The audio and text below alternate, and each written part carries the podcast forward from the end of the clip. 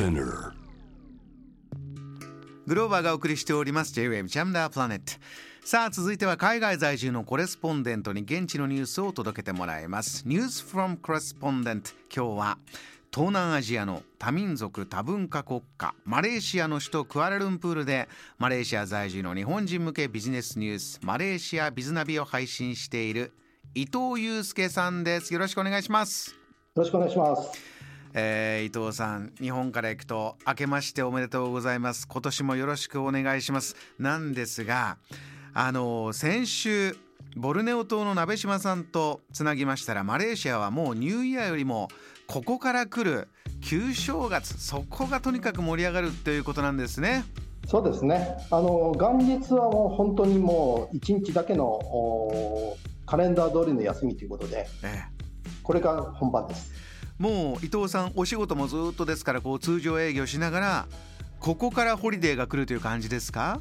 そうですね。大体ショッピングセンターとかはあの日本と日本の正月と同じような感じで正月飾りを飾り付けてるいう感じですけれども、はあ、はい。えどんなお飾りなんです？そちらの正月飾りは。まあ大体中国人歌人が好きなあの赤、それからあのお金をイメージした金ですね。赤と金っていうね目がクラクラするような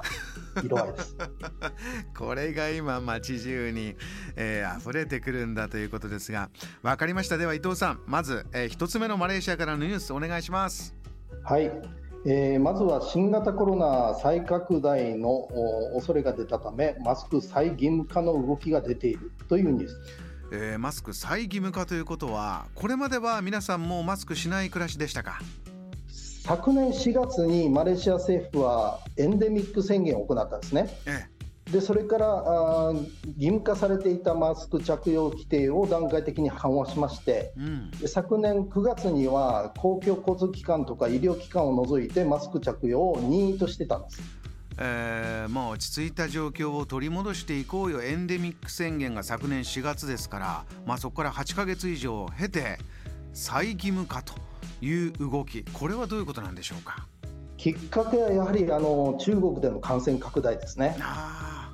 あのマレーシア国内での新規感染者数っていうのは非常に少なくてですね。ーはい今日発表された昨日時点の新規感染者数が383人ということでですねまあほとんどお国内での懸念はなくなったんですけれどもえこれから春節ということで中国から観光客が来るということですね、えー新たな感染が広がるんじゃないかっていう懸念があの高まっているということです。え伊藤さんここで水際対策のようなものというのはいかがなんでしょうか？はい、あのマレーシア政府はですね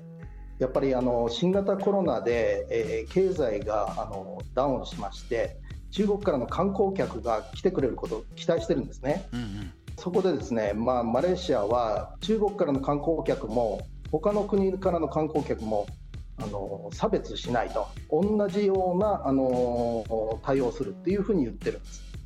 いわゆるこうもうウェルカムししようよという方針ということですけれどもマレーシアの地元の方はどうでしょうね？どんな声が上がってますか？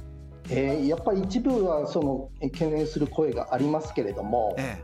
実際のところマレーシアではですね先ほど申し上げたように300人とかですね400人ぐらいの新規感染者数なのでまあまあですねもう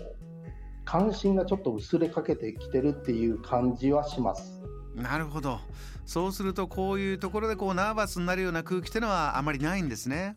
そうですね。あの政府としてもあのそういうあの中国からあの観光客をウェルカムだし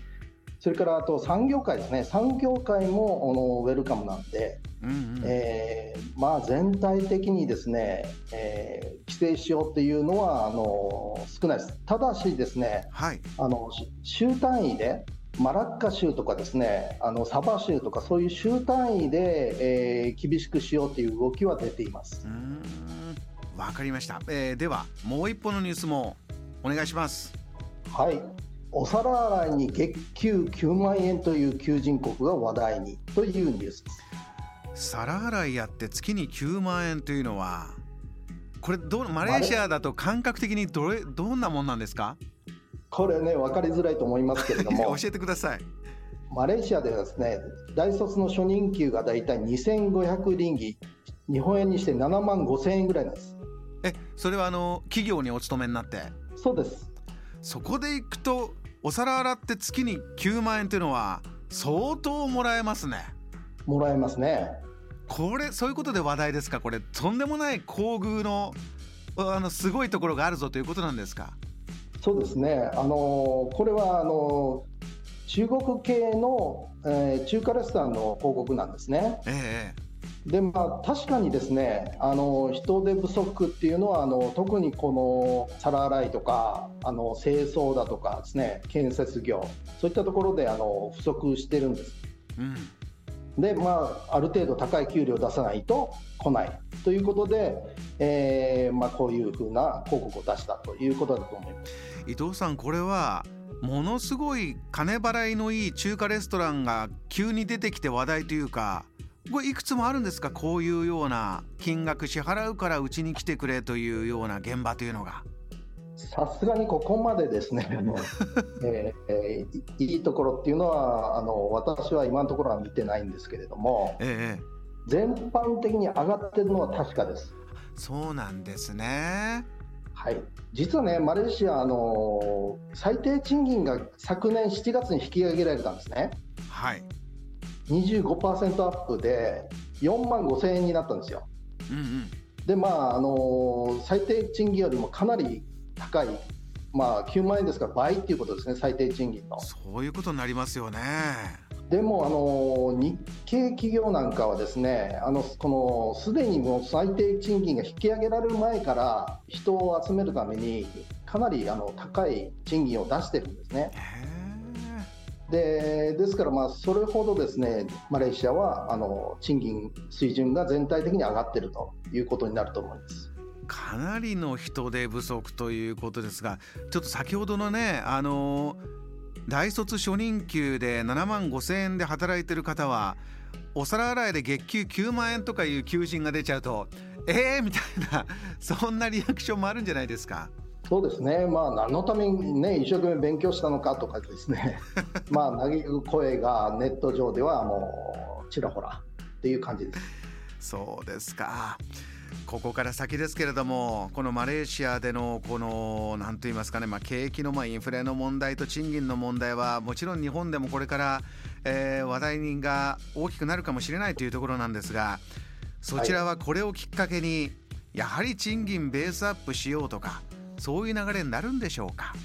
まあ、この流れは止められないと思いますね。うんうんであのただでさえあの製造業とか建設業っていうのはこれもう以前からなんですけれどもインドネシアとかバングラデシュからの外国人労働者であの賄っている部分があるんですね。ええ、でまあ、こういう人たちも結局、そのマレーシアが安ければ他の国に行くよと。なるほど。別にマレーシアじゃなくてもいいよということですから、うん、結局、まあ、あの外国人労働者の争奪戦っていうのがですねこういった労働集約型産業に頼っている中心国の間で激しくなっているということだと思います。そうか。えー、こういったことが今後も大きくなっていきそうな、えー、そんなニュースを伺いました。分かりました伊藤さん。お忙しい中お話ありがとうございました。ありがとうございました。この時間はマレーシアクアラルンプール在住伊藤祐介さんにお話を伺いました。JAM The Planet